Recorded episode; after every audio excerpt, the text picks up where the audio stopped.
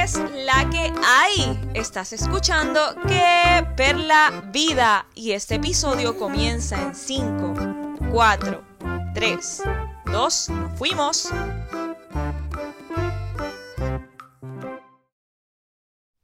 Este es el episodio número 11 de mi podcast Que Perla Vida.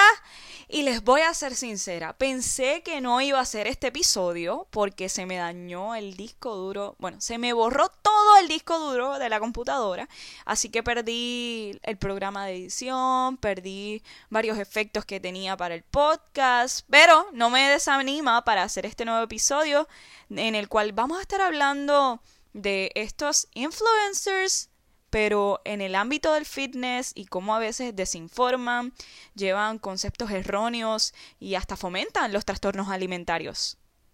Bien sabemos que con la era digital cada vez hay más influencers en esto de las plataformas sociales. Pero ¿qué es eso de un influencer? Básicamente es una persona que utiliza sus plataformas para contar con credibilidad eh, reseñas sobre un producto, hablar sobre un tema concreto y las marcas muchas veces utilizan estos roles para promover sus productos. De hecho, estas personas llegan muchas veces a convertirse en un referente para una marca. Pero ¿qué sucede cuando individuos se autodenominan influencers y utilizan todos esos fanáticos o seguidores que tienen para fomentar algo que no es? Desinformar, hablar sobre dietas absurdas en sus redes, hablar de rutinas o incluso hasta prescribir rutinas, en Puerto Rico y en Estados Unidos hay una diferencia bien marcada relacionada a los influencers. En Estados Unidos, la mayoría son atletas con background de ejercicios y aptitud física, pero en Puerto Rico es todo lo contrario son individuos que porque tienen un buen cuerpo y no saben absolutamente nada de nutrición y aptitud física, le venden nociones falsas, absurdas al público. Te dicen, no, es que yo me tomo esta bebida energética y mira, así es mi rendimiento. No, es que yo entreno cinco veces a la semana piernas y mira estas piernotas o sea, fuera de broma, yo les puedo decir los estereotipos de los y las modelos de fitness en Puerto Rico.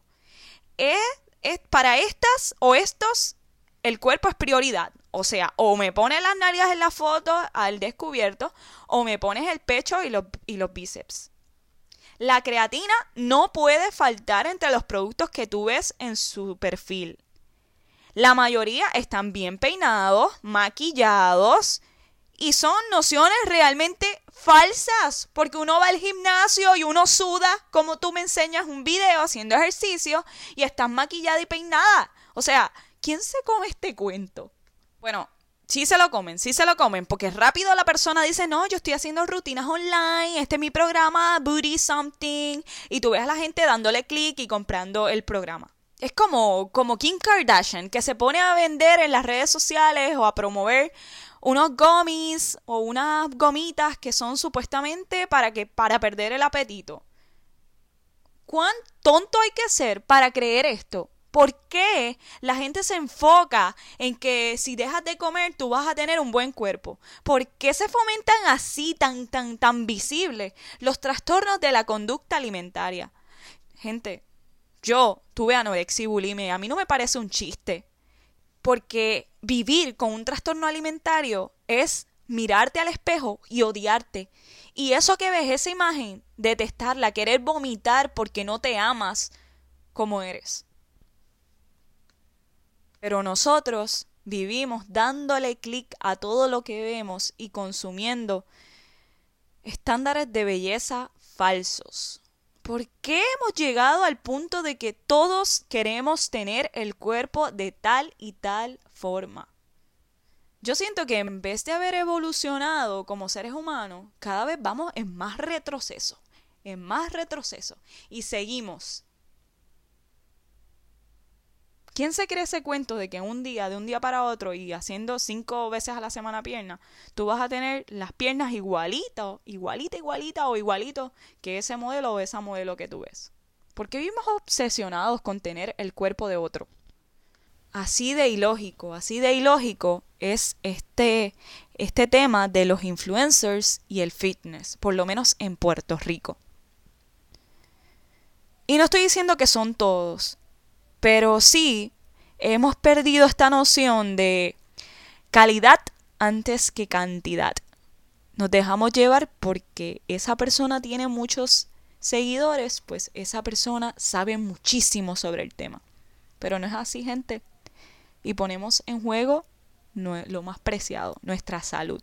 Los influencers en el tema del fitness, en el mundo del fitness, para mí, tienen mucho por estudiar y mucho por hacer. Y bueno, no es que crean que yo tengo una guerra contra los influencers, no es una manera de criticarlos, pero a mí me duele que en un tema tan importante como la salud y el bienestar, cualquier persona pueda opinar. Es como decir que un mecánico, para que no lo tomen a mal, pero un mecánico, yo vaya a un mecánico y le pregunte, mira, tengo algo en el corazón que tú me recomiendas. Jamás, ¿verdad? O en todo caso, voy a un cardiólogo y le digo, mira, mi carro tiene tal y tal cosa. Así de absurdo, así de absurdo se ve, se ve esto de la relación de los influencers y la salud de, las personas. Así que si usted es de los que consume todo lo que ve en las redes sociales, que es pura mentira, déjeme decirle que debe tener cuidado. No se crea todas esas rutinas que usted ve. No se crea todas esas consejos de nutrición cuando la persona no es nutricionista. Tenga más cuidado de lo que consume y recuerde que siempre la salud es prioridad. Así que espero hayan disfrutado este episodio y pronto vengo con más contenido, ya saben que tengo más tiempo, así que recomiéndame lo que quieres que hable en el próximo episodio y te envío un abrazo, saludos corillos, se me cuidan.